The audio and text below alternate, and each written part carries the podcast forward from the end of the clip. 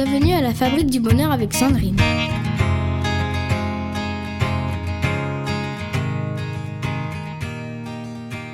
Dans ce podcast, je souhaite vous partager ce qui m'a poussé à transmettre la discipline positive. J'ai choisi cette méthode car au-delà d'être une méthode d'éducation qui encourage l'épanouissement des compétences sociales chez l'enfant et qui permet de développer l'autodiscipline, le respect ou encore l'envie d'apprendre, c'est surtout une façon de penser. Elle repose sur quatre principes d'éducation efficace. 1 mettre l'accent sur la détermination d'objectifs à long terme. 2. Faire preuve de bienveillance et procurer une structure. 3.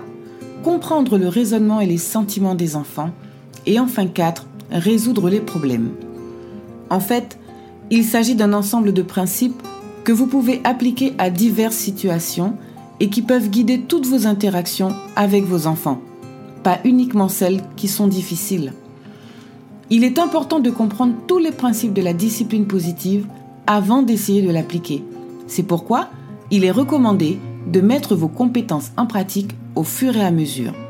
Par exemple, lorsque vous interagissez avec votre enfant, commencez à penser à vos objectifs éducatifs à long terme, aux façons dont vous pourriez faire preuve de bienveillance tout en lui procurant une structure, et aux raisons qui pourraient expliquer son comportement.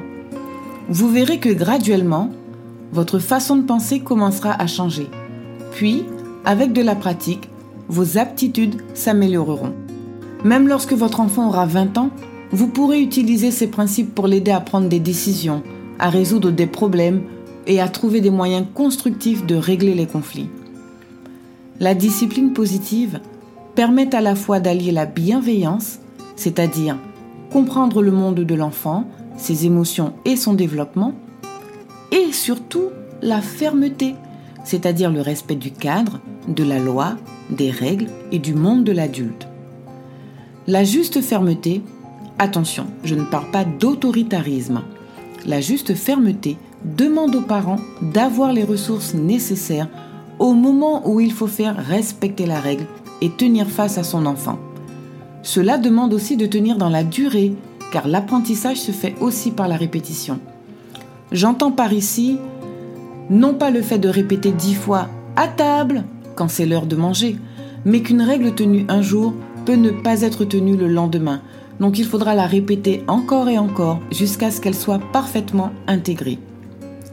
C'est pourquoi le bien-être du parent est essentiel à l'équilibre de la famille. Le respect des besoins du parent est tout aussi nécessaire que le respect des besoins de l'enfant. Lorsque le réservoir d'énergie d'un parent est vide, il est beaucoup plus difficile de faire respecter les règles et d'enseigner des compétences à son enfant avec respect. L'âge de l'enfant va bien sûr jouer sur l'équilibre besoin-enfant versus besoin adulte.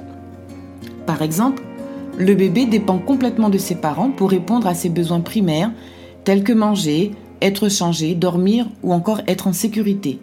Il ne sera donc pas en mesure de comprendre vos besoins en tant que parent. Dans ce cas, il est essentiel de passer le relais si vous vous sentez à bout, car ces premiers mois sont souvent très épuisants pour les nouveaux parents. Mais un parent a aussi la possibilité de faire entendre ses besoins et d'exprimer ses sentiments. Oui, nous pouvons nous sentir fatigués ou dépassés. Et oui, nous avons le droit de le dire. Tout va dépendre de la manière dont nous nous exprimons. Il est important de dire ce que nous avons sur le cœur au lieu de faire semblant d'aller bien si ce n'est pas le cas. Nos enfants ressentent si nos paroles sont en accord avec nos actes. Par exemple, si votre enfant vous réclame une énième histoire le soir alors que vous ne voulez qu'une chose, c'est qu'il soit enfin couché pour souffler, dans ce cas, il est possible de lui partager vos sentiments en lui disant tout simplement ⁇ Tu sais, ce soir, je suis vraiment fatiguée. Je t'aime et j'ai besoin d'aller me reposer. Nous lirons une deuxième histoire demain. Tu veux un bisou ou un câlin avant de t'endormir ?⁇ Attention toutefois aux excès, car les excès ne sont jamais bons. Comme dans beaucoup de situations, il s'agit souvent d'une question d'équilibre. Tout le monde connaît les effets positifs de la bienveillance, tels que l'empathie, l'ouverture aux autres, l'écoute, le partage. Mais trop de bienveillance peut aussi développer du laxisme et de la permissivité, et surtout le manque de coopération de la part de l'enfant. Il en est de même pour les effets positifs de la fermeté, tels que le respect des règles, la politesse, la coopération. Trop de fermeté peut aussi développer de la rébellion, de la révolte ou encore du retrait. En général, tout ce qui est trop amène plus souvent de nouveaux conflits dans le quotidien. Par exemple, un enfant pour qui le parent range toujours ses affaires, donc là, trop dans la bienveillance, n'aura probablement pas envie de les ranger le jour où il devra le faire à l'école maternelle. A l'inverse, un enfant que le parent n'aide jamais, donc ici trop de fermeté, n'aura probablement pas envie de rendre service puisque personne ne l'aide jamais. C'est ce juste équilibre de respect du besoin parent-enfant qu'offrent les nombreux outils de la discipline positive.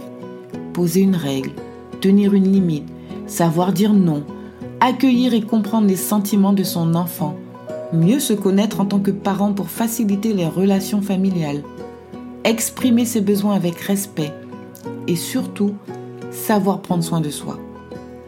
Le changement demande du temps, parfois beaucoup de temps. Restons bienveillants avec nous-mêmes. Donnons-nous du temps à nous aussi pour acquérir de nouveaux outils ou la liberté de ne pas les utiliser. Nous avons tous en nous naturellement des côtés bienveillants et des côtés fermes. Appuyons-nous sur ce que nous avons déjà en nous. Comme le disait Dricurs, père fondateur de la discipline positive, on fait mieux lorsqu'on se sent mieux. Alors, prenez soin de vous afin de vous sentir mieux. Si vous voulez en savoir plus, je vous invite à vous inscrire gratuitement sur mon site www.fabriquedb.com et à retrouver tous mes articles de mon blog. À très bientôt sur la Fabrique du Bonheur.